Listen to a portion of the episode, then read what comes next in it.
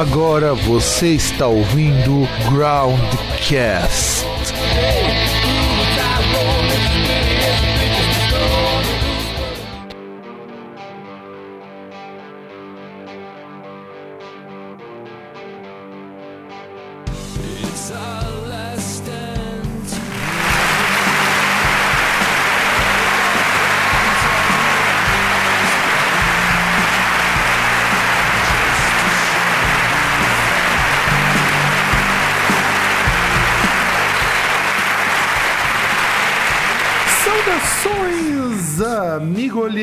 E do meu, do seu e do nosso programa Groundcast. Estamos a mais uma semana para nós fazermos a nossa gravação. Quanto tempo gente não grava, né, não, César? Boa pergunta. Pois é, né, cara? Faz mais de 15 dias que a gente não se reúne para falar um monte de bobagem. É, não sei se isso é bom ou é ruim. Aliás, César, como que foi o resultado do jogo de ontem? Eu assisti, eu até achei que tinha verdadeiro futebol brasileiro voltando quando eu vi umas cenas lamentáveis, mas tava tão ruim que eu desisti de ver até o final. Como que foi? Ah, cara, não, não foi ruim. O Brasil ganhou 2 a 0 um gol do Neymar, outro do jogador do Grêmio, Luan. E foi- eu, eu gostei do jogo, porque foi um jogo estilo Libertadores, né? Brasil, Colômbia. Ah, isso é verdade, isso é verdade, eu concordo com você. Não, e teve direito a cenas lamentáveis. Pô, a treta que deu lá no campo foi, foi foda, cara. E, e olha que nem foi treta, não teve assim uma treta, né? Tipo, Teve aquele vai lá, fala pra lá, fala pra cá, aquele bolo, mas não teve, não teve sangue, não teve nada do tipo, né? Mas, mas foi divertido, porque rolou uma pancadaria, assim, no bom sentido, porque várias faltas, é, jogador saindo do campo com a chuteira rasgada. Da pancadaria no bom sentido, cara. Eu go- gostei dessa expressão, cara.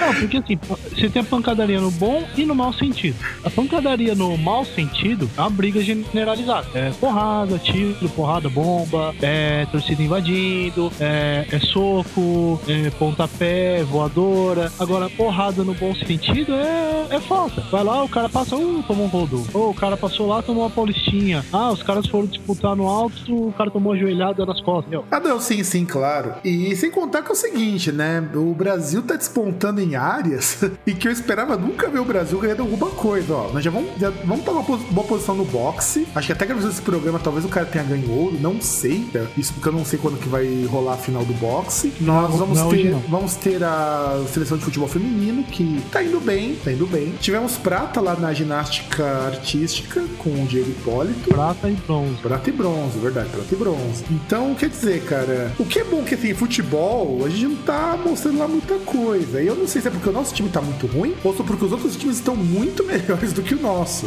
Então, pra- eu já tô contente porque, assim, no começo, assim, o Brasil ganhou duas medalhas da Olimpíada. Tiro e porrada. Só faltava bomba. Porque a primeira ganhou no tiro, ganhou uma prata no tiro, e depois ganhou ouro no judô. Porrada. Verdade, aí dá até pra pedir a música da Valesca pra meio da, das Olimpíadas, porque afinal de contas aqui é só tiro, porrada e bomba. Nossa seleção já tava quase uma bomba. É, é que segundo o jornal Meia Hora aí, os ouvintes do Rio vão conhecer esse, esse petardo jorna- jornalístico, ele tinha estampado isso na capa, né? Que era tiro, porrada, e colocou lá o, o rapaz lá que é o que ganhou prata no tiro, a Rafaela Silva que ganhou ouro no judô, e a bomba era a seleção masculina de futebol que não tinha feito nenhum gol, né? Nos dois primeiros jogos. Ah, não, sim, sim, sim, sim, sim, claro, claro, claro. Isso sem sombra de dúvida. Bom, cara, é... eu acho que depois de tanto tempo sem a gente gravar absolutamente nada, afinal de contas, tá aí duas semanas, vocês tiveram só uma semana de ato, mas a gente tá duas semanas aqui sem falar um com o outro. Gente até daqui a pouco tá pedindo divórcio, né? Não, César, do programa. Sei de nada disso aí não. Vou falar com essas viadagens aí. Não, que viadagem o quê, cara? En- en- Entre podcasters não é viadagem. Já, já, lá, já, já, já dizia o Olavo de Carvalho. É, se bem que é politicamente correto, não retira o viadagem, tira o que eu disse. Podem apagar aí, a escrivão pode retirar dos autos isso aí, né? Aliás, autos não, como é que é? Tem aquele que parlamentar quando ele vai e fala bosta no, em algum discurso, alguma coisa, acho que são as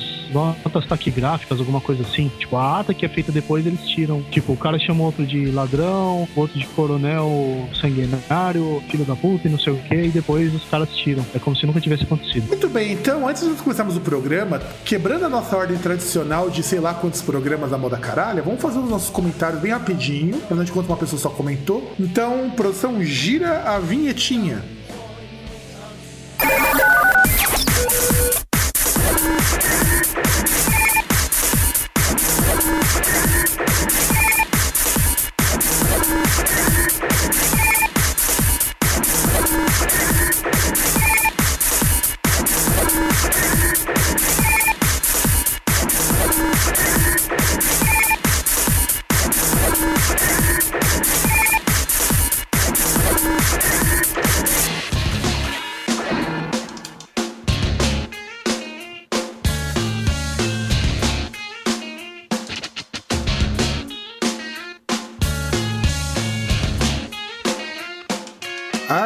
César, eu tava com saudade dos comentários, você não tava? Aliás, eu, eu não entendi que você tá falando de, de quebrar a ordem normal do programa. Caralho, faz 10 milhões de anos que a gente não tem comentário. O, o, o Zé do desemprego já deve estar até casa.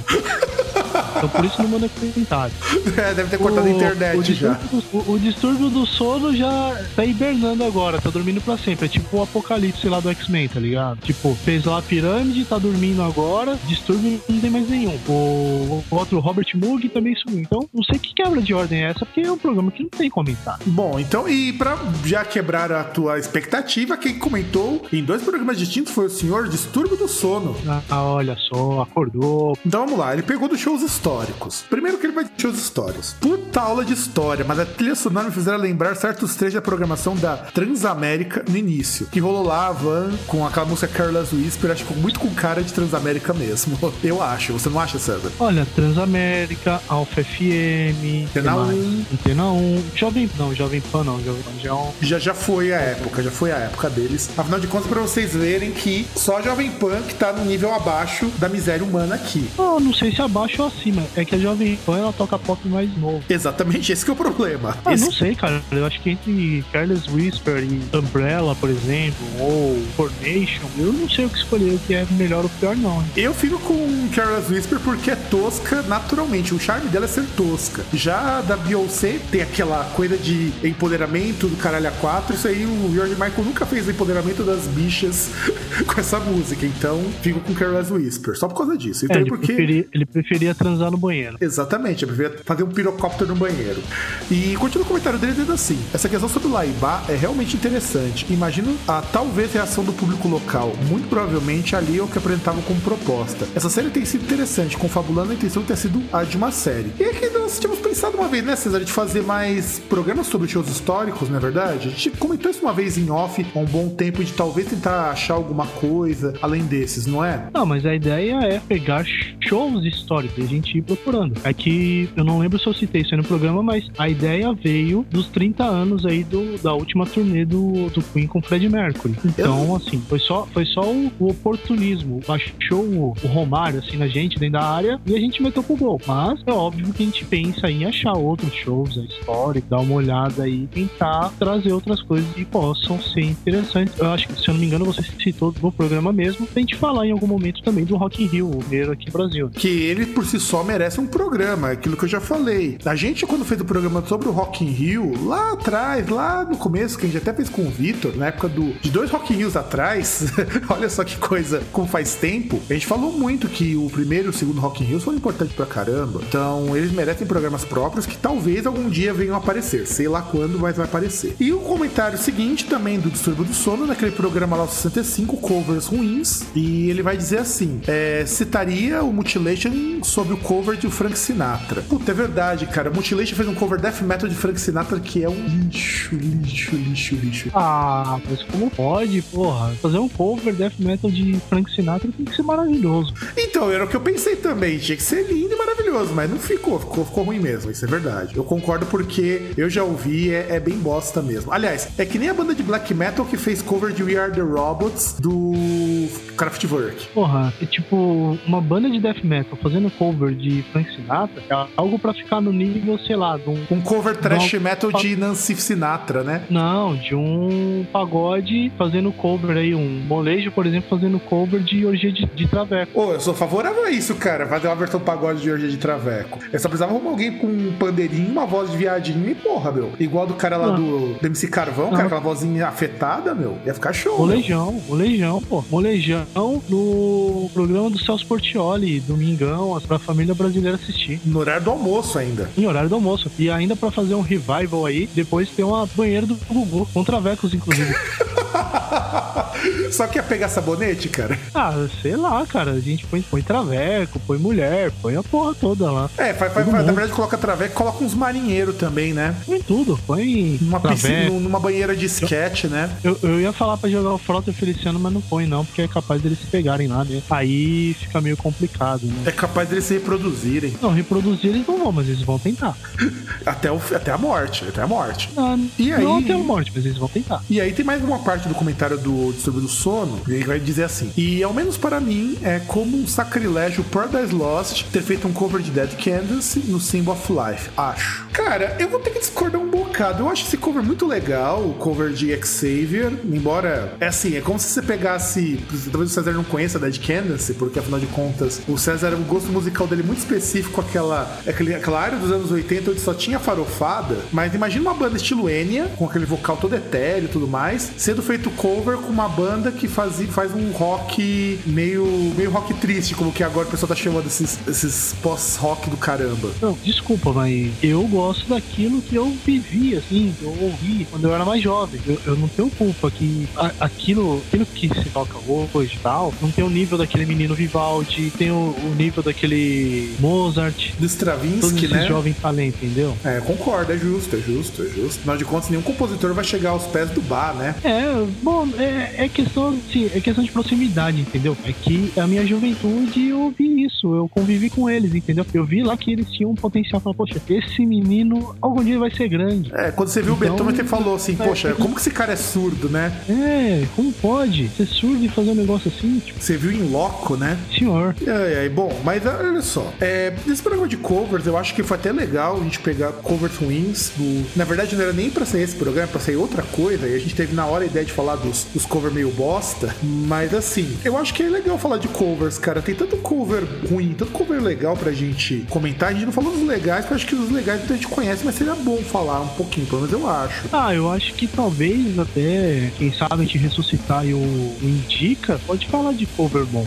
Nada impede. É, é que pra, pra gente chegar no, no supra-sumo, assim, no, no, no, máximo, assim, no, no fino, no foie gras do, do tosco, a gente tem que pensar música por música, assim, falar, olha, essa, aquela. Então aí merece um programa só no mesmo nível, no nível esgoto, entendeu? No nível chorume, né? Isso, no nível raspa do tacho de caminhão de lixo. Exatamente, exatamente. E o engraçado é que de covers ruins, eu até parei pra escutar, só pra retomar um pouquinho, aquele disco do Dinheiro Preto. Cara, é só aquela música que é ruim, cara. É só Nothing Compares to You que é ruim, meu. Mas sim, a gente, eu, eu, quando a gente tava vendo, assim, que a gente tava, se não me engano, a gente tava comentando, não sei se durante a gravação ou antes, eu tava ouvindo uma por uma e a gente tava falando, porra, as outras músicas são passáveis. E, e o Spotify foi muito legal aí, não sei se é o Spotify, não sei se são os caras da gravadora, os caras foram muito legais com o Timmy, porque a única música que não tá disponível no Spotify é a mais bosta. É, cara, é, é incrível isso, meu. Os caras conseguiram,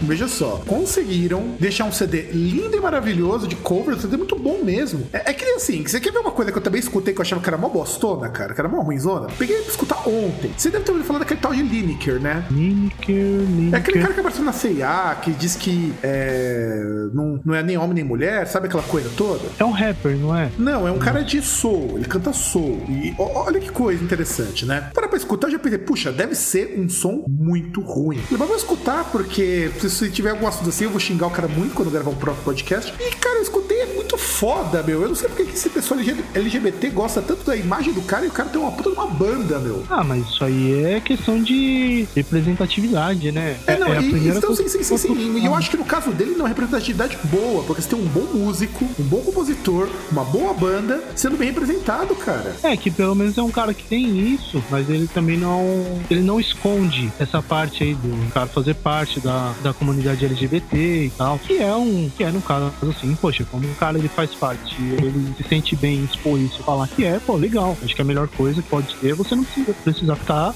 É, você viver na sociedade, você não precisa ficar se escondendo, né? Tem certos traços que você não pode é, expor por risco de morrer. Exato, e como eu falei, eu achei muito legal. É, de verdade, pela primeira vez, uma banda LGBT, quer dizer, LGBT não, né? Uma banda que tem um representante LGBT que usa a imagem LGBT dele, de certo modo, também pra te promover, mas isso não vem ao caso. Mas é uma banda boa. Eu falo, recomendo. Eu não esperava isso, eu esperava que eu ia xingar muito. E antes de eu xingar muito, vamos começar nosso programa sobre bandas políticas. Calma, tem um, tem um comentário antes. Cara, não Você... tem comentário, não vai dar tempo. Já tá acabando não, a música, não, não, é tem comentário, mais nada. É uma coisa que eu queria citar, não sei se você viu. Até como a gente falou de Olimpíadas no começo e falou nesse assunto. Não sei se você viu o negócio que um jornalista brasileiro fez. Ah, sim, ele... eu vi. Não, não foi brasileiro o cara que fez. Não foi? É americano. Americano. Que o cara, pra quem não tá sabendo, ele entrou no Grindr, que é um Tinder voltado ao público LGBT, lá na, na Vila Olímpica, e basicamente ele deu deu uma de tinha zona foqueira de cortiço e tirou do armário vários atletas, né? Ou vários que nem falavam que eram gays e o cara publicou lá falando, ó, fulano é viado, fulano é viado e porra, é foda, cara. Não, não, agora, sabe o que eu acho foda, cara? De verdade. Só, só pra contextualizar, já, já, que a gente, já que a gente não pulou o bloco mesmo, já que, enfim, tive que correr pra arrumar uma música, é, isso daí é quando aconteceu. Isso acho que até vale pra quando a gente ressuscitar o, o quadro de notícias, que em breve vocês vão ter novidades sobre o quadro de notícias. É, cara, eu achei de uma babaquice tão grande o cara ter feito isso. Eu achei, eu achei assim tão, tão besta. Não tem, não tem o que falar, cara. Não tem o que falar. É, é uma merda. Pra começar, não tem propósito. Não tem, não tem uma, uma ativa válida pra você falar, ah, eu fiz isso, tá ligado? Tipo, tirando molecagem, coisa assim de gente idade mental de 11 anos 11 anos, 10, você não tem outro motivo pra isso. Ah, não, isso é verdade. Isso você não tem mesmo. Eu fiquei bastante chocado quando eu vi isso daí. E aí o cara se desculpou, falou que era uma, que era uma brincadeira. Ah, vai tomar meio teu toba, cara. Meu, você tem atleta ali que não pode voltar para casa, porque é de país islâmico fundamentalista e tudo mais, o cara vai ser morto quando pisar lá. O cara não tem noção do que ele acabou de fazer. É, é burrice, é muita burrice isso. É, e o, o, pior é o seguinte, né? Eu, como eu tomei conhecimento dessa notícia, tem um, um conhecido nosso aí, né, que mora no Rio, que ele publicou isso aí, né? Tipo, esse link e tal. E tinha um amigo dele lá que falou que, na verdade, esse repórter fez um bagulho super certo. Porque a partir do momento que um cara, por exemplo, se o cara, se a pessoa é, é, é gay, é lésbica ou é trans, e ela, por exemplo, é um atleta, ela tem que expor isso no mundo inteiro. E se ela não expõe, a pessoa tem que chegar e expor por ela. Tem que tirar ela do armário, arrancar lá e jogar para fora. É, é, eu vi Chegou isso. isso. Eu vi, eu vi, eu vi. Eu acho que se Stalin tivesse vivo e vivêssemos na Rússia, isso aí merecia gulag, cara. É só, é, não, é só, é, é só isso, o pior cara. é que o cara ele falando, assim, o, o, cara falando que, tipo, é obrigação tirar o cara do armário, né? Tipo, e, porra, o cara tem que fazer o bagulho pelo coletivo, não importa se ele vai morrer, foda-se. É, não, não é nem questão do coletivo, cara. O que eu acho que é foda é que você não tá lidando com uma questão coletiva aí. A gente até vai abordar um pouco isso no tema do programa, que são bandas políticas, a gente vai ter um pouco dessa discussão. E, aliás, até agradeço que você tenha visto, então, porque é bem próximo do nosso tema do programa de hoje, porque é foda, cara. Eu vou dizer que é complicado, é muito complicado isso. E, e não só isso, não só isso. Uma coisa é você revelar que o cara é homossexual, que a mina é lésbica, enfim. Você tá aqui no Brasil, você tá nos Estados Unidos, você tá na Argentina, onde inclusive o casamento gay é legalizado. Outra é você revelar isso e aparecer lá na lá no Líbano, onde a coisa pega ah, pesado. Turquia. Pra, na Turquia, pô. Na Turquia os caras são executados se, se, se forem é, pegos. E agora você tá pegando um negócio lá, você tem um Erdogan que ele não tá implantando, assim, uma lei islâmica, tipo, só só pro forma, assim, só na aparência, mas de fato ele tá. Porque o maluco tá fazendo lá, tá quase decretando lei marcial tal. Depois da suposta tentativa de golpe aí que ele subiu. E, e lá ele, ele tá tentando seguir as leis islâmicas, apesar de ser um, um presidente secular. Isso é foda. É, é, é complicado, é complicado isso. E vamos lá, antes que eu me irrite mais, produção, por favor, vira a nossa vinhetinha. Tenta ver e não vê nada.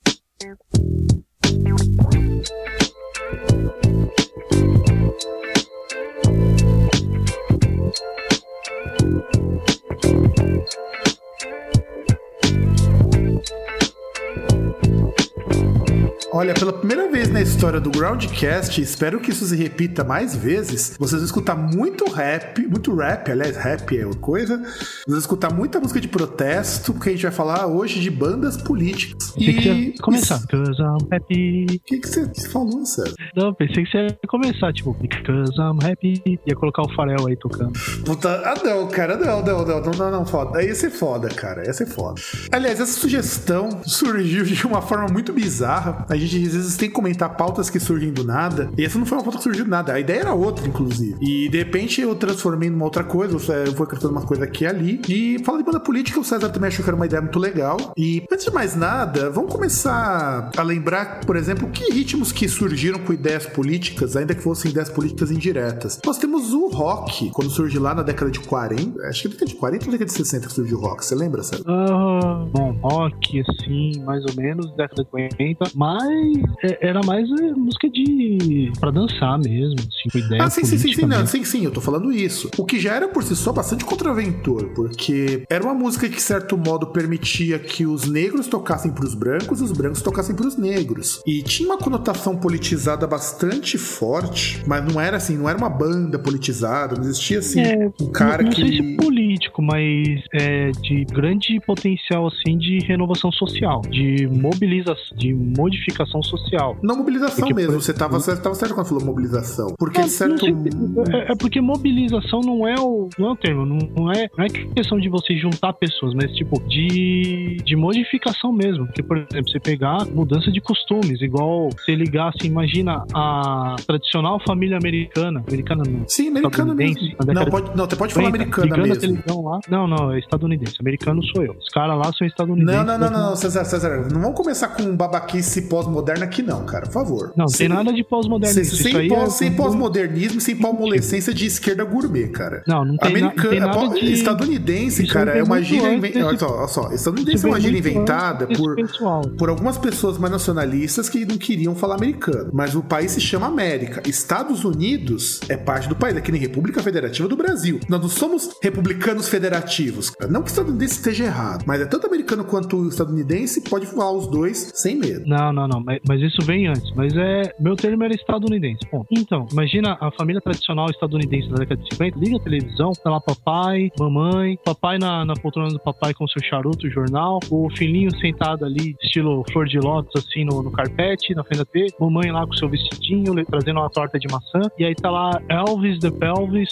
balançando o seu, seu sobrenome lá, pra lá e pra cá, com toda aquela, aquela luxúria, fúria, lux, aquela luxúria toda. É, é demais, mas é algo que não é, é questão de mobilização, é de modificação. De, de, da pessoa chegar, olhar aquilo e falar, meu, que absurdo. Ou tipo, nossa, que legal. É, é, e não só isso, né, cara? O, de certo modo, era uma forma de mostrar que não existia mais essa coisa de música de negro, música de branco, porque nós tínhamos o soul, que era música de negro, e nós tínhamos o country, que era música de branco. De repente você começa não, a ter acho artistas. Que o, acho que mais o blues, né? Blues. Também, também. Blues, gospel, tudo isso era música de negro. E de repente os músicos de rock misturavam os dois. Então você tinha músicos de country que tocavam com guitarra elétrica, começaram a jogar um pouquinho, vamos dizer assim, do jazz nas composições, enquanto os negros se apropriavam um pouco do country. E virou uma, uma salada só. Você tinha. Então, essa fusão foi tão forte que aquela dança do Elvis, ela de me remexeu os quadris e tudo mais, é inspirado em muita dança negra. E, inclusive, vou lançar uma bomba agora. Elvis é o,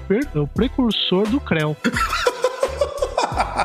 verdade, cara, verdade. Verdade. Ele já fazia o Creu na velocidade 1, né? É o que dava pra fazer na época. Sim, ele fazia o Creu meio sou foda. É, e na verdade também ele é precursor da dança da, da garrafa, cara, porque aquele reboladinho que ele fazia só não tinha uma garrafa embaixo pra ele descer. Ah, não, não digo da garrafa, mas. É. Dos, dos, das danças bunda, do, das danças com a bunda, quem começou foi ele. Sim, sim. Isso foi... E que, como diz um amigo nosso aqui, são danças, são músicas rebolativas. No caso, Elvis era rebolativo por natureza. E aí, a gente também precisa então, pontuar uma outra coisa. Aí o, o, o rock foi evoluindo, virou o que virou, e surgiu um gênero, e aí que é importante colocar na década de 80, embora o, o precursonismo dele vem bem antes, nos anos 70, que foi o movimento hip hop nos Estados Unidos. E o movimento hip hop, pelo menos até onde eu me lembro, ele era muito daquela coisa que o rock tinha no começo. Você tinha pouca grana para fazer música, pouco estudo, porque não dava para você pagar escola de música para quem não tem dinheiro pra comprar instrumento. Então eles pegavam lá as picapes, pegavam um ritmo,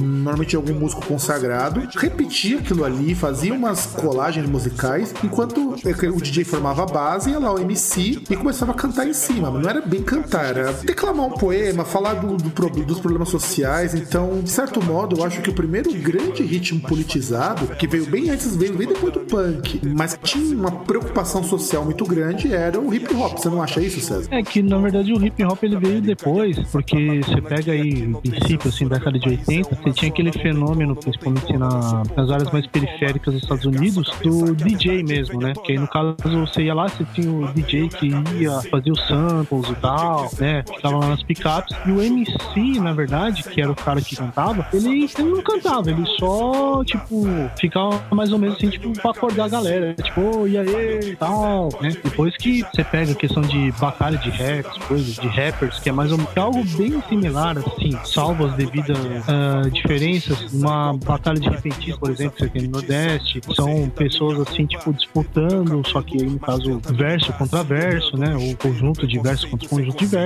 Mas realmente, questão de estilo, assim, o hip hop foi um, depois, acho que tão, tão revolucionário quanto o punk, assim, tão contestador quanto o punk. É, eu, na verdade, até coloco um pouco em dúvida a questão da contestação do punk, embora o punk é importante pra, pra caramba, porque o punk, ele é o resgate daquela simplicidade do rock, mas por que, que eu contesto o punk? Porque o punk não era preocupado com sociedade, ele era muito desconectado da realidade em muitos aspectos. É por isso que você pega, por exemplo, o, o pessoal do Sex Pistols conseguiu surgir vendendo uma falsa imagem de rebelde anarquista. Não que você não tivesse punk comunista, punk muito engajado, mas eu sinto que no hip hop, por eles estarem muito próximos da comunidade, eles falarem para aquela comunidade, para tentar mobilizar aquele pessoal, eu acho que é o primeiro momento realmente engajado politicamente. O momento político punk bem antes já tinha alguma coisa. Então, é, é que eu vejo da seguinte forma: é que você tem que ver o, o que você considera como contestação política. Porque, por exemplo, se você pegar a década de 60, tal, movimento Flower Power, movimento hip, além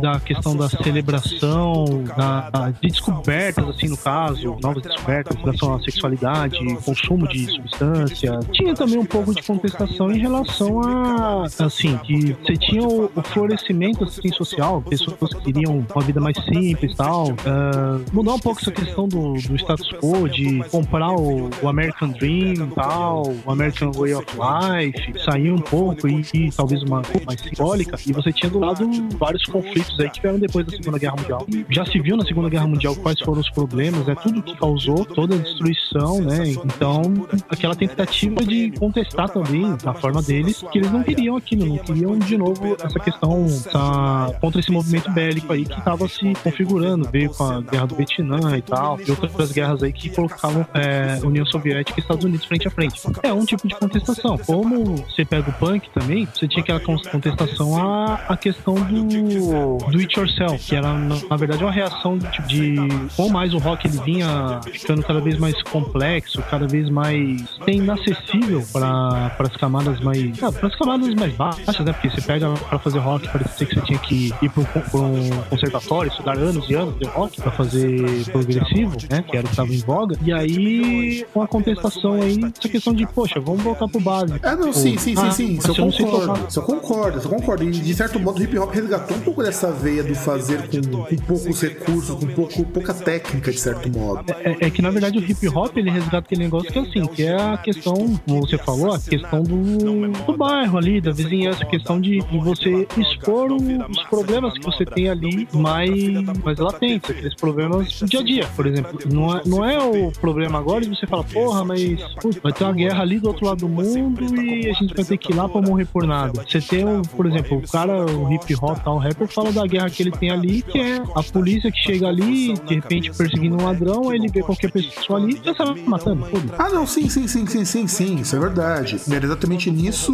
que eu queria é, colocar, porque o que acontece? Quando a gente fala do movimento punk, eu não tô nem desmerecendo a importância dele, mas o que eu sinto que fez o que o punk cair muito, a gente vai comentar isso mais pra frente, diferente do hip hop que você vai ter a população do hip hop nos anos 90, mas ainda ele mantém uma essencialidade que o punk perdeu. Aliás, você não vai ter, por exemplo, uma aberração no hip hop como você tem no pop punk, por exemplo, que é complicado pra caramba. O pop punk já é o punk sem ser punk. Ah, mas aí é questão de comercial, é igual o 50 Cent, por exemplo. Você pega o, o hip hop ostentação aí. Então, mas foi o que eu falei. É, você, mas, você, mas você não tem muito hoje desse punk. Não que, não que não existam bandas que façam isso, eu conheço um monte que a gente vai citar depois. Tem bandas muito boas, que inclusive, se eu não esquecer, vão estar aqui na postagem pra vocês ouvirem, as bandas que nós citarmos. Mas eu digo assim: é com hip hop que eu vejo a primeira vez uma banda. Uma banda não, um movimento, que o hip hop também não é só música, a gente tem que lembrar disso. Hip hop engloba toda uma série de artes com o objetivo de conscientizar a galera que fala, porra, você tá trabalhando todo dia, você tá sendo explorado, você é negro, você mora numa casa ruim, você mora num bairro ruim, acorde e faz alguma coisa. Em cinema, principalmente, foi muito importante. Oi, como? E como foi importante? Poxa, é, você falou 50 Cent. 50 Cent, mesmo com tudo que ele fez, ele é muito importante pra cena, até pro pessoal ver que existe um trabalho artístico mais bem apurado. De certo modo, o, se hoje você tem um R&B que faz sucesso na figura da Rihanna, da Beyoncé e todas essas porcariadas aí, muito se deve ao hip hop dos anos 90. Ah, mas não só hip hop. Você pega, por exemplo,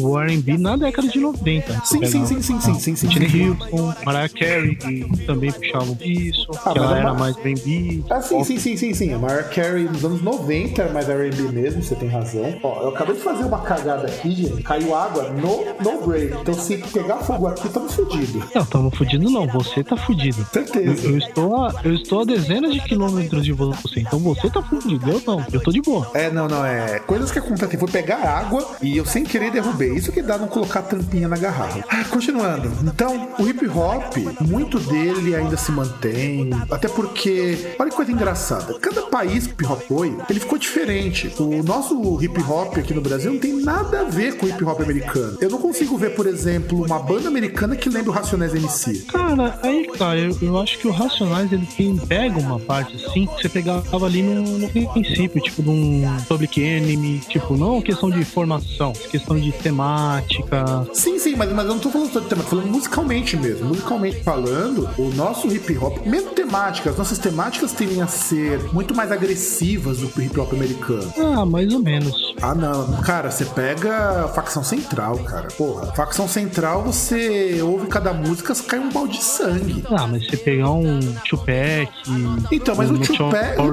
Mas talvez o Tupac eu digo que é o mais parecido que a gente tem com Racionais, mas ainda não é igual, cara. É muito diferente. Não, não, igual, igual não vai ser. É igual você comparar rock brasileiro com rock dos Estados Unidos. Ah, mas você tem muita coisa Você um parecida, Elvis cara. com, com Raul Seixas. Mas você tem muita coisa parecida, cara. Você tem, por exemplo, muito desse pop rock, pop punk que tem aqui no Brasil, é muito parecido com o que você tem lá fora. Você pega as bandas de emo aqui em São Paulo, por exemplo. Mas não é parecido, é copy, não é parecido, é. Então, São esse- pessoas que copiam aquilo que é feito lá. É- é- Essa é uma coisa que é um ponto positivo você pegar a comparação do hip hop, porque você tem um movimento de hip hop, mas os caras não simplesmente copiam. Não fazem simplesmente um Ctrl-C, Ctrl-V. Que é, que é mais ou menos como a gente pegar aí, que a gente falou, é, num certo ponto, o princípio do rock no Brasil era a Jovem Guarda, que, que foi um ponto que, por exemplo, até mesmo as versões que eles faziam das músicas, eles não simplesmente pegavam e traduziam a música, eles faziam um negócio que a sonoridade ficava igual, mas a letra se mudava assim completamente. Então, isso, exatamente isso que eu tô falando. Na nossa história da música, eu acho que, exceto pelo rock brasileiro, como você citou bem, aquele rock dos anos 70, 80, o hip hop acho que foi o primeiro grande movimento no Brasil que não tem nada, nada de copiado. Embora siga a mesma estrutura. Você pega o Taíde, cara, que foi um cara que fez muito do que poderia hoje ser considerado como pré-hip hop, cara. É muito, muito diferente. O que é bom, de certo modo, o que é bom. Eu já ouvi, por exemplo, rap português. Em Portugal também é muito diferente. Taíde de,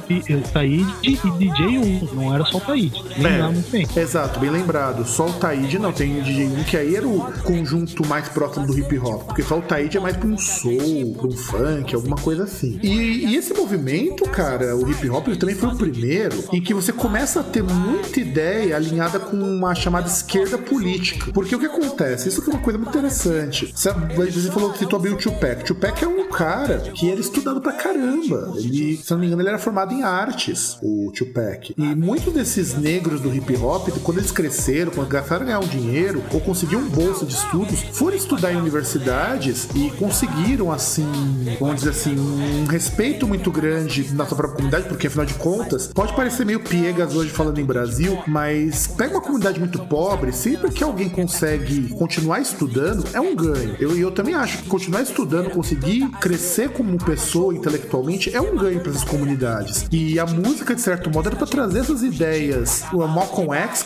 pô, é porque pega o cara mais politizado que o Malcolm X. Aliás, é só assim, a gente falou do Tupac, só pegar o nome artístico dele, que é baseado aí pelo Tupac Amaru, que é tipo um líder, um líder inca. Porra, você vê a referência que que o cara pega ali longe pra trazer assim pro nome dele artístico. Vamos com o nome artístico. Exato, exatamente, exatamente. É, é, é isso que eu queria te pegar. Você percebe, você percebe então que o hip hop ele começa de fato numa periferia que é muito pior do que a periferia dos anos 70 do pessoal do punk, que o punk também surge na periferia, só que de uma forma bem diferente. E cara, é, é, é o tipo de coisa que quando a gente para pra pensar, a gente nota que tanto o hip hop quanto o punk tem muitas similaridades em termos de ideia. E o hip hop, pela primeira vez, o foco era na mensagem. O mundo era só para animar, para dar o, algum clima, alguma coisa do tipo. E de repente você começa a ter grupos que tem problemas sérios com a lei. O próprio Tupac, ele fazia parte de um movimento.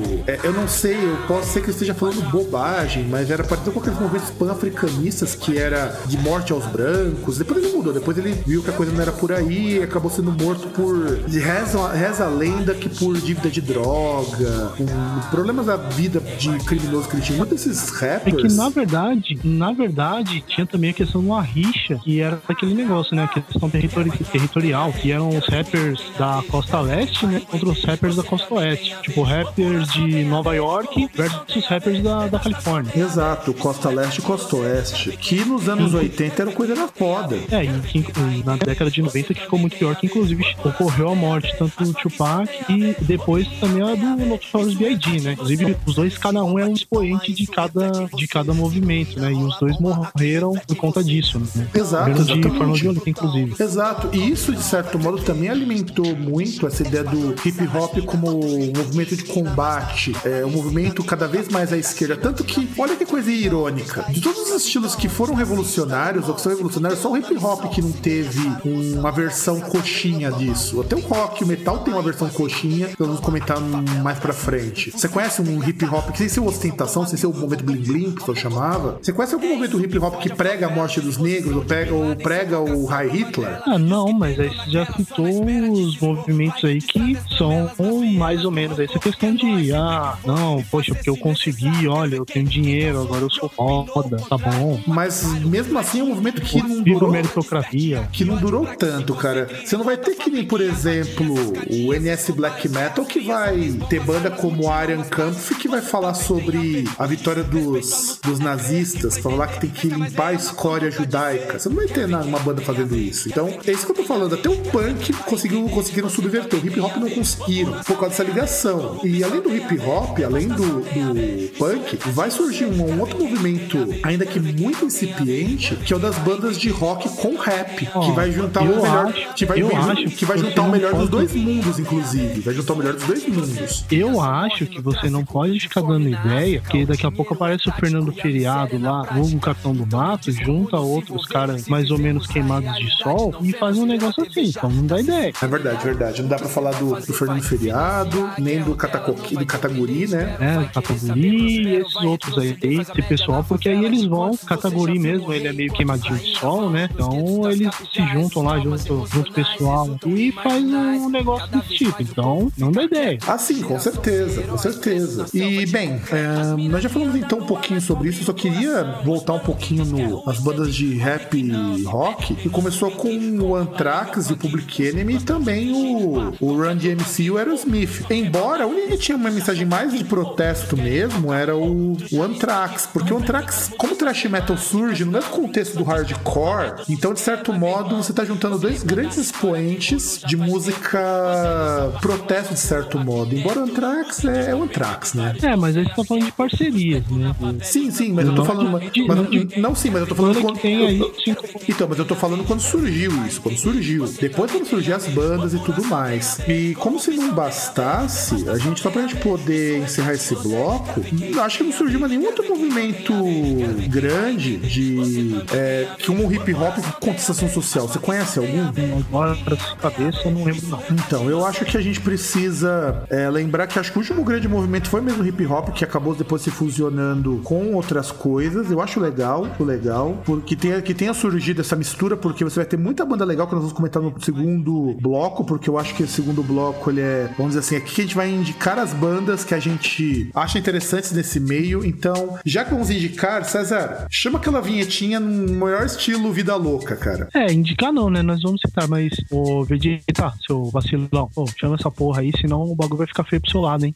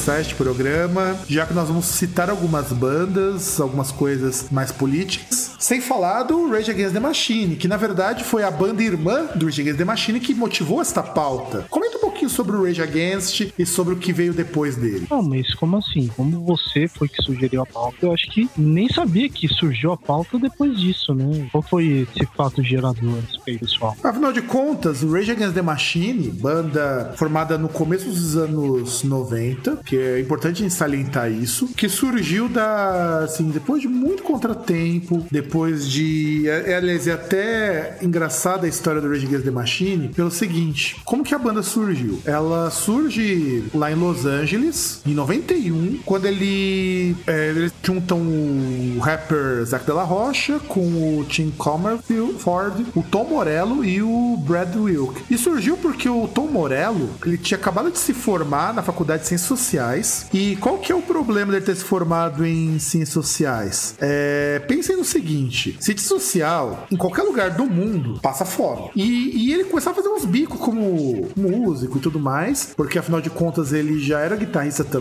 há um bom tempo, Tom Morello. Aí ele formou a Lock Up junto com o John Knox. É, para quem não conhece, o, o John Knox ele viria a integrar uma banda chamada White Heart e ele era muito engajado em rock cristão e tudo mais e ele já trabalhou com muita gente, inclusive com o próprio Rage Against the Machine. E assim, e o cara falou: Ó, você é bom, cara, você tem umas ideias legais, monta uma banda aí. E ele juntou com esse pessoal e o Tom Morello aproveitou toda aquela coisa que hoje seria considerado coisa de comunista, coisa de petista, 13, o caralho a 4. Ele pegou uma sociedade americana que era muito mais reacionária do que a nossa. E vamos falar, vamos fazer uma banda pra jogar na cara desse povo que o mundo é uma merda. E vamos juntar, vamos juntar aquela coisa de hardcore, mais com o rap que tava em evidência nos anos 90, mais do que nunca. E aí surgiu o Rage Against the Machine, que o grande sucesso do Rage Against the Machine só veio com o primeiro disco, na qual eles conseguiram disco triplo de platina, com a música Killing the Name. E acho que é só isso. E a gente tem que lembrar depois que a banda acabou, formaram aquela merda do Audioslave, depois voltou um tempo, depois acabou de novo e agora veio com o Prophets of Rage, que é a junção deles com outra banda foda pra caralho, que é o Public Enemy. Public Enemy, não, desculpa, Cypress, o Cypress Hill e mais um rapper lá que eu não lembro. É que eu acho que tem um, um membro que foi do Public Enemy também. É, eu sei que são dois grupos de rap e, um, e o Rage Against the Machine. Exato. Não, né, o negócio é, é, é fudido. Ó, pra você ter uma ideia, ele.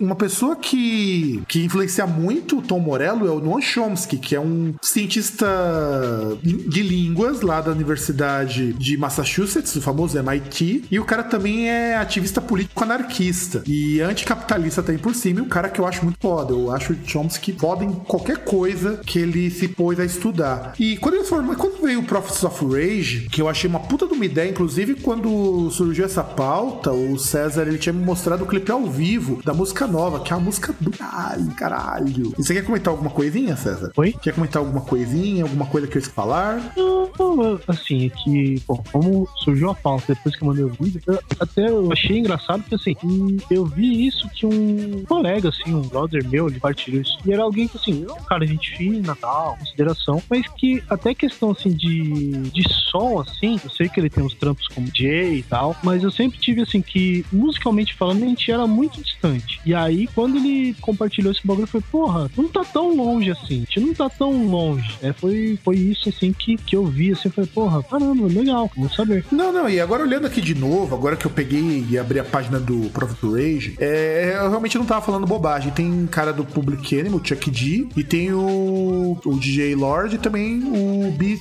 Real do Cypress Hill. É quando eu tinha visto a primeira vez o Prophets of Rage, eu só tinha visto que era o pessoal do Cypress Hill, Cypress Hill com o Rage Against the Machine. Eu tinha visto que era o também tinha o pessoal do Public Enemy, e muito depois eu tinha me esquecido completamente, que eu vi uma semana antes de gravar essa pauta. É a idade, gente. Inclusive o próprio nome, ó, eu sou burro pra caralho. O nome é baseado numa música do Public Enemy chamada Prophets of Rage. Inclusive, acho que a música nova, o nome é Prophets of Rage, não? É, sem contar que eles fizeram uma coisa que foi uma coisa que, que eu digo que esses caras são corajosos e eles são pica grossa, meu. Foram tocar nas prisões. Como não puderam tocar dentro, eles fizeram o show fora. Pô, mas ficava imaginando agora. Que deve ser um show deles, tá ligado? Chegar lá, os caras tocarem um Fight the Power, depois puxar um Killing the Name, aí depois as músicas novas, deve ser um bagulho foda. Eu, eu também acho, deve ser foda pra caramba. Assim como também é foda, já, já, já que nós citamos, também temos o próprio Public Enemy, que também é uma banda de hip hop que já tem alguns elementos de rock em uma música ou outra, que já gravou com Anthrax, que nós já falamos. Tem na figura assim do do, Chuck D o seu maior nome e eles já gravaram com muita gente. Gravaram com o Beast Boys, que é outra banda que é engraçado. O Beast Boys é uma banda com fundo político fortíssimo e que oscila entre falar sobre política e fazer clipes de zoeira. É, e fazer galhoca. Sem contar que é aquele negócio, né? Eles surgiram, o grande fato era, cara, isso é rap feito por brancos. Exato, e aí você tem participação deles com Anthrax, que gerou uma polêmica muito forte entre os fãs de metal e entre os fãs de hip hop. Porque imagina você trabalhar com um monte de brancão que toca um rock, que é, que é estilo de coxinha e tudo mais. Ah, é, tem outras aí que oscilam nisso, mas. E, e, até um negócio assim que a gente falando do Public Enemy me lembrou, não tem muito a ver com isso, que o Mike Tyson, quando ele entrava nas lutas, ele entrava com uma música do Public Enemy, a Welcome to the Terror Dome. Hum, bom saber disso, bom saber disso. Não, então, e a gente fala do Public Enemy, que aliás é uma banda muito importante nesse meio, mas também não podemos esquecer, já que foram citados também, o povo do Cypress Hill. O Cypress Hill, eu acho que é a banda de hip hop mais rock que eu conheço, cara. Acho que não. Teve outros surgiram depois. Não, banda de. Pera lá, eu tô falando banda de hip hop mais rock. Eu não tô falando de banda de rock com hip hop, como é o caso do. do pessoal da, da banda do ICT, que agora me fugiu o nome, pra você ver a idade, eu não tomei porra, porra Body nenhuma. Count, porra. Mas o Body Count é uma banda de metal, cara. O Body Count surgiu com uma banda de metal. Que, aliás, também é uma ah, banda que. Não, é uma banda de metal, cara não tem conversa, cara. É uma banda de metal. Ponto. O Cypress Hill não. Cypress Hill é um grupo que eventualmente flerta com o hardcore, eventualmente flerta com o no metal. Por isso que eu falo que é a banda de hip hop é, é mais rock que o tem. O NCT, ele fazia parcerias. Inclusive, ele tem uma parceria com o Slayer, que é a música Disorder. Sim, sim. Ó, o próprio Cypress Hill, ele tem parceria com um monte de gente de estilo totalmente diferente. Tem parceria com o POD, cara. Então isso já, já mostra. Tem parceria com o Snoop Dogg. E, e isso que é o legal dessas bandas de hip hop americanas. Eles fazem parceria com quem quer que aparecesse, cara. E é muito legal isso. Talvez por, é por isso que você tem o, o que o pessoal vai chamar de hardcore rap surgindo nos Estados Unidos. Porque esse povo faz a parceria com o meio mundo. Então nós temos o Cypress Hill, temos aí, já foi citado, aliás, vale a pena colocar de novo, o maravilhoso Body Count, que tem, que é autor de uma das músicas que eu considero a maior pérola deles, que é o Cop Killer, cara. Ah, achei que você ia falar Evil Dick. Que Evil Dick, cara. É, é, é, você está me confundindo, cara. Não, a música é legal. Tem que ter uma outra, qual que era? Eu não vou lembrar. Tem uma que, que inclusive, ela é muito foda, porque ela fala justamente assim, tipo, que era a, a reação, por exemplo, você pegar um branco, indo no show dos caras e falar, tipo, meu, que, que, que, que são esses negros aí que são guitarra de rock? Quem disse que eles podem tocar, tá ligado? E depois o cara falando, porra, esses negão são muito hardcore, ele tá pegando minha mina. Ah, ah, ah sim, sim, verdade, verdade, verdade, bem lembrado. O clipe eu gosto, eu vou, não vou dizer que eu não gosto do clipe. Música. Sim, sim, a música eu gosto. Eu você tem razão, é, lembrando dessa música, mas eu ainda assim fico com a Cop Killer, porque, cara, o clipe é emblemático, deu, deu BO pro pessoal. Eu acho que música dessas políticas, se não der BO, não é música política, que fique bem claro, tem que dar BO. E deu um BO fudido pro pessoal do Body Count. Eu peguei aqui o nome da música, There Goes the Neighborhood. Hum. E aí temos o Body Count, que é uma banda muito legal nesse sentido, que aí é o projeto do ICT fazendo metal, fantástico também. E temos uma banda de banda mais pra citar desse, dessa leva, vamos ver se a gente lembra de todas. É, a gente ficou muito no hip hop, mas a gente também não pode esquecer de citar o pessoal do Napalm Death, cara. Napalm Death é uma banda de grindcore, a primeira banda de grindcore do mundo, e naturalmente eles são anticapitalistas. Recentemente gravaram com o Gelo Biafra a música Nazi Punks Fuck Off, só que eles mudaram a letra pra Nazi Trumps Fuck Off porque eles são contra aquele merda do Trump. Até que a Hillary não é muita coisa melhor, mas é, é entre você escolher entre o Bolsonaro e a. Ah, e a Marta Suplicy. Essa é a diferença. Ah, pensei que você ia falar Marina Silva. Também, pode ser, pode ser. É que no final dá no mesmo, né? Só muda um pouquinho o, Pedigree. o amigo banqueiro que, eles, que ela tem, né? Exato, exatamente. E aí, hum, quando eles cantaram isso, cara, o que tinha de headbanger puto, porque os caras xingaram o Trump, e eu fiquei feliz pra caramba quando cantaram Nazi Trump's Fuck Off. Manda se fuder mesmo. E sem contar o seguinte: você pega o primeiro disco deles, o Scam, a capa é toda cheia de marca de empresa, como se fosse um grande lixão. Eu acho que isso já deixa bem claro qual que é o posicionamento político do pessoal. Ou pelo menos acho que deixa claro, não deixa? Ah, sim, é possível, né? E também tem, citando mais de banda política. Eu não lembrei podemos- uma, não sei se. Talvez entra, talvez não, né? Porque depende assim. São algumas músicas, né? Não é algo. é, não Pontual, diria que é né? algo assim constante, né? Que aí talvez o Brujeria. Ah, mas é claro que entra o Brujeria, cara. Eu esqueci de colocar ele na pauta, mas é claro que entra. Como não entra Brujeria, cara? Como não entraria? Me explica como isso não entraria. E é constante minha assim, cara. Cara, e, e é constante, cara. Os caras apoiam Zapatista, meu. Eles falam uma música Viva Zapata, meu. Pô, como não é Mas, constante exemplo, isso? Cara, Mas, por exemplo, você tem, você tem músicas deles, como por exemplo, você tem, é, você tem algumas músicas lá que exaltam o. Esqueci o nome, aquele. o Pablo Escobar, cara. Aquele cara que agora. Exatamente, Pablo Escobar. Que, sei lá, não sei se ele entra tanto como um ícone político. Entra, mas é diferente.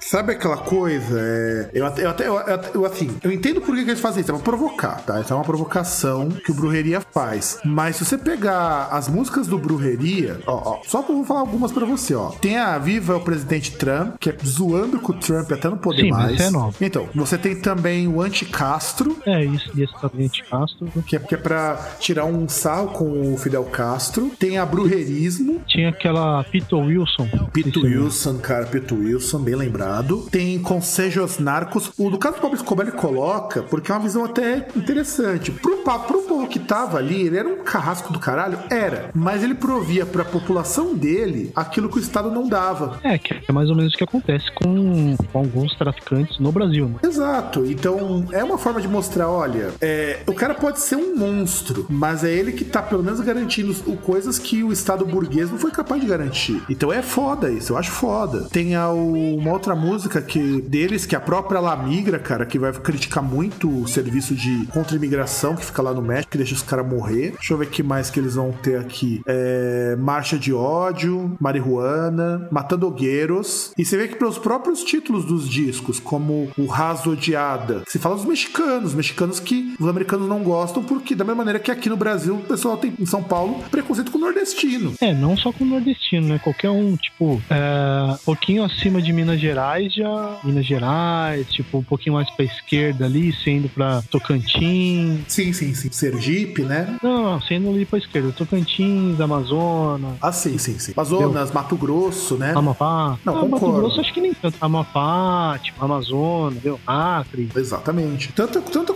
tanto rola isso, cara, que, por exemplo, a gente precisa pontuar um Brujeria assim. O Brujeria, você viu que ele fez a cabeça do Trump empalhada? Então, como não dizer que o Brujeria faz parte disso? Não, não, não. O que eu tava falando é era algo constante. É, é Aí muito constante. Do contexto que você quer pegar aí essa parte social. Eu falei que é aquilo que eu começo. O que você considera? Sim, mas é constante. Eu posso dizer pra você que é constante, sim. Você pode, você pode anotar o Brujeria, porque o Brujeria é constante, sim. E, e, mere- e merece estar. Beleza, eu devia ter colocado na pauta, ainda bem que você lembrou deles, porque eles são importantes para caralho. Além do Brujeria, temos Porque aqui o, eu- eu- temos o Brasil também, cara, que a gente não pode esquecer de citar. Não, então, mas, por exemplo, eu tinha lembrado, me veio Brujeria, porque eu lembrei, lembrei do Body Count tinha lembrado de uma outra banda, só que aí essa realmente só tem uma música, assim, isso que eu lembro. Uma das músicas que tem a mais a ver, que era o Living Color. Ah, mas o Living Color tem umas músicas mais filosóficas, como Cult of Personality. Então pode entrar sim, pode entrar o Living Color. Embora não é uma banda que se apoie em política, mas tem um discurso político ali bem disfarçado. É, co- continuando essa seara, a gente também tem o Sepultura Antigo, que, que merece ser citado. Sepultura Antigo, ele era uma- um grupo político, de certo modo. Tanto que você tem várias músicas, o próprio discurso do Max Cavaleira, ele era um discurso anti-establishment. É só você pegar, por exemplo, Territory, que é uma música que fala da, do sionismo, é contra a ocupação que Israel tá fazendo na Palestina. Você tem a Slave New World, você tem a Arise. Depois que o Max saiu, a banda ficou mais bunda mole nesse sentido. É, então, eu acho que só pra citar, tipo, Manifest, que é, que é a música lá que, na verdade, é um relato do, da invasão do Carandiru. Sim, sim, sim, sim. Ah, eles têm. é, você pega no próprio Roots, cara, você tem músicas contra a destruição dos, índios. Você pega a- o Chaos AD, o próprio nome Chaos AD é menção a guerras, guerras urbanas. E aquela música do. Aliás, o Roots eu acho que é o disco mais político deles nesse sentido. Você pega a propaganda. Cara, que música é aquela, meu? E vai falar um pouquinho sobre a ideia da propaganda política. É muito foda isso. É, que é Chaos AD também. Ah, é- não é do Roots? Não, do Chaos AD. Tá bem lembrado. Live New World, Live New World eu sei. é, Manifest. E, inclusive, o Chaos AD tem uma coisa que pra mim é ótima, que a versão deles também de polícia do Titã. É, o Chaos AD, ele já tem uma ideia de ser um disco mais é, politizado de certo modo, embora os outros também são bastante. O Roots, ele é um disco muito de resgate às tradições brasileiras, mas a gente não pode esquecer, por exemplo, que até o Against, os, nós tínhamos um Sepultura mais político, por assim dizer. É, é que, na verdade, acho que o Roots eles levaram além aquilo que eles começaram no AD com é, Kiowas. É o Caio As, né? que é uma música instrumental, é, que é uma música instrumental falando daquela tribo que por conta de problemas com demarcação de terra eles cometeram é, é, suicídio em massa, né? Suicídio coletivo. É, cara, e assim, você teve cover de Crucificados pelo Sistema, que aliás a gente não pode esquecer do Ratos de Porão, já que nós fomos pro Brasil, Ratos de Porão, outra Não, banda. então, a- a- aí, que, aí que é um negócio mais ou menos que você falou do punk, que aí eu, eu acho meio assim, porque você pega o punk brasileiro, principalmente assim, a cena paulista de punk, tipo, é totalmente politizada. Você pegar Ratos de Porão, você pegar Inocentes, Cólera, Dead Fish, que é, inclusive. Dead Fish, mais ou menos. Não, É mais Dead ou Fish é menos. mais recente. mais ou menos, não. É, e é bom que- porque coisa mais recente. O Dead Fish, inclusive, tem música chamada MST, Então, mas Dead Fish é mais recente, eu tô falando assim, a- as bandas assim mais mais velha, sim, Mais sim, antigas. Sim, sim, sim, não, isso eu concordo. Você tem é, o Dead Fish, você tem o Olho, você tem o Olho Seco, que é uma banda que eventualmente faz show aqui e ali. Ah, você tem também o Blind Pigs, que é uma banda que não é tão recente assim. Deixa eu ver o que mais que a gente tem dessas bandas politizadas. É, enfim, boa parte do punk paulista é um punk mais político, isso eu concordo. Talvez não político que nem o, digamos assim, que seria pra mim o ideal, talvez por causa do alcance, mas eu vejo muito assim na hardcore. Você tem o confronto, você tem o pessoal do. Algumas pessoas do metalcore. Eu lembro quando eu fui ver um show do Project 46, o cara do Project 46 falou assim: é, aqui nesse aqui nesse, nesse show aqui não é lugar pra homofóbico, pra fã do Bolsonaro e coisas do tipo. Foi, foi foda. Ah, mas é algo que tem que ser pontuado, sempre. É, e a gente também não pode esquecer, tem uma banda que fez polêmica há um tempo atrás, o pessoal do Violator, quando eles colocaram a foto do cara mostrando o dedo do meio e mandando um foda-se Jair Bolsonaro. E que todos os banger coxinha fã de Nando Moura foram lá xingar o cara. E é como você citou, uma coisa que é interessante, né? Que a gente pega, apesar dos protestos de muitas pessoas e tal, você pega assim músicas mais bandas e músicas mais politizadas, elas têm sempre uma pauta mais progressista para você ter bandas assim assistir os reacionários é muito mais coisa de nicho, coisa escondida, porque geralmente é coisa que. É, são coisinhas meio que não se pode fazer, assim, que não se pode pregar, né? Tipo. Sim, sim, sim, sim, eu concordo. Inclusive, a gente vai comentar isso. Isso a gente vai comentar no nosso. Isso a gente até vai comentar no nosso próximo bloco. Eu, inclusive, vamos deixar esse gancho aqui pro nosso próximo bloco. Porque assim, não dá pra falar de todas essas bandas que são mais da esquerda ou mais progressistas. Se você ouvinte quiser que a gente fale de mais bandas assim e não for fã do Bolsonaro, porque se for fã do Bolsonaro, vai a merda. Repete, repete comigo, César. O que a gente tem que fazer com fã de Bolsonaro? Não, a gente fazer, a gente não tem que fazer nada. Eu acho que tem que vir um caminhão de lixo e levar embora. Exatamente. Então, se você é fã do Bolsonaro, desassina o nosso feeds, é, esquece que a gente existe, não é não, César? E não, por isso... bem que você tá sendo muito radical. Ah, mas contra, contra esses caras tem que ser radical mesmo. Eu, eu não abro mão não, de ser radical. Eu acho que assim, se você é fã de Bolsonaro, deixe de ser fã de Bolsonaro, deixe de ser idiota. É que você acredita, né, cara? Não, acreditar eu não acredito. Tanto que eu não. Uma das coisas é que eu não tento. Ah, vamos conversar assim, vamos ver diferente. Eu não sou um Leandro Carnal, tenho essa capacidade. Ou essa, ou essa bunda molice, né? Ou essa bunda molice, né? Mas enfim. Eu não acho que é bunda molice, cara. Porque, sei lá, eu entendo, posso entender o ponto dele por questões entre idade, coisa do tipo. Tem a questão do cara ser um professor e tal. Eu posso entender essa, esse afã de querer ouvir as opiniões divergentes. Mas enfim, então, produção.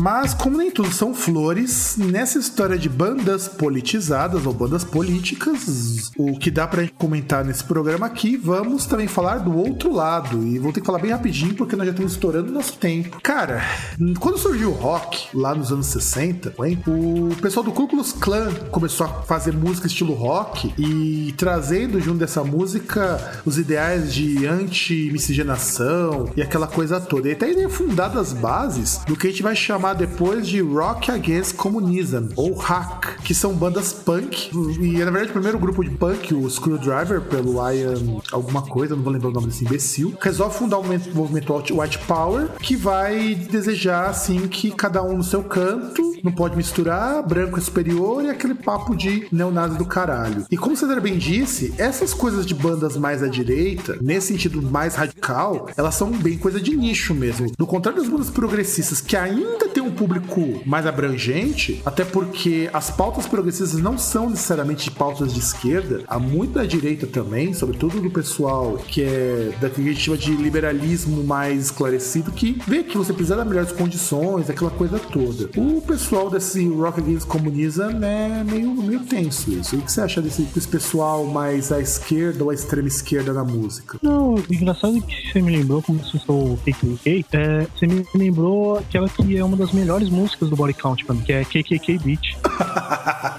Sim, bem lembrado, bem lembrado. É, que, é, que é justamente a singela história contada aí pelo senhor ICT de um, de um show que ele está fazendo e aparece lá uma fã, uma loirinha, e é simplesmente filha de um cara aí de uma patente alta da, do KKK. Do Triple K, que né? ele chega e fala assim, não, esse senhor do KKK ia ter um netinho negro do filho do ICT.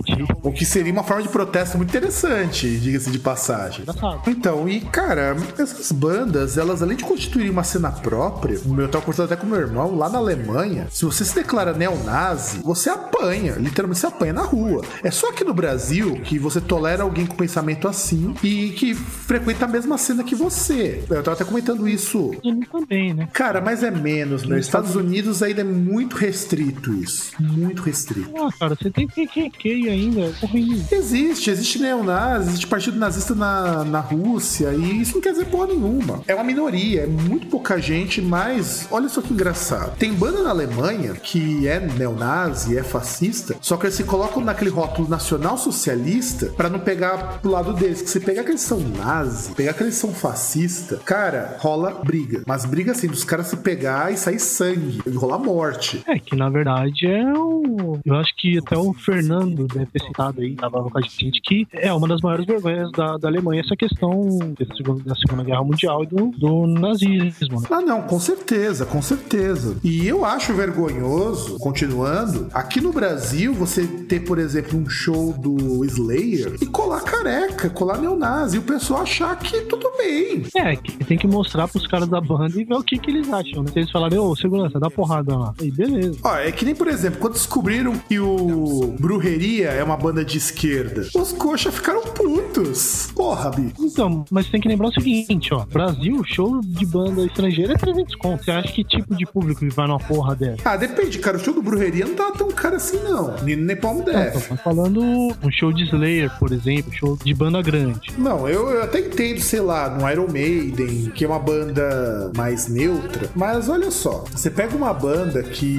fala, faz uma música pra zoar com o Mengele, meu, o José Mengele. Faz uma música anti-religião. E brota uns caras tipo fã de Nando Moura. Então, mas o, o pior é o seguinte, que, por exemplo, Iron Maiden é uma banda neutra. É, eles meio que, eu acho que eles se calaram, né? Porque basta lembrar que no princípio do Iron Maiden, você tinha capas de ETs e tal, que aparecia lá o, o Ed indo atrás, perseguindo Margaret Thatcher com um punhal, pá. Sim, mas é um resquíciozinho do punk ali. Mas enfim. E aí, essas bandas de, do Rock Against Communism, elas se juntam em uma gravadora, eu não vou lembrar o nome da gravadora agora, na qual só tem música pra falar de supremacia branca, morte a judeu, morte a negro, submissão de mulher. Assim, é um pessoal nojento, cara. E tem um povo que compra essas ideias. Só que no metal, além de você ter as bandas do pessoal mais reacionário, tipo Fio Anselmo, que é só um babaca, ele não passa de um babaca. É, Você Fio Anselmo, inclusive, um beijo de calibre 12 na, na sua cara. não na bunda, porque você sabe que ele, que ele gosta de um trabuco grosso por trás também. Não, na cara que é pra estragar o inteiro. Estragar o velório, razão, estragar o velório. Estragar o velório. E aí, nós temos também o pessoal do NS Black Metal, que é o Black Metal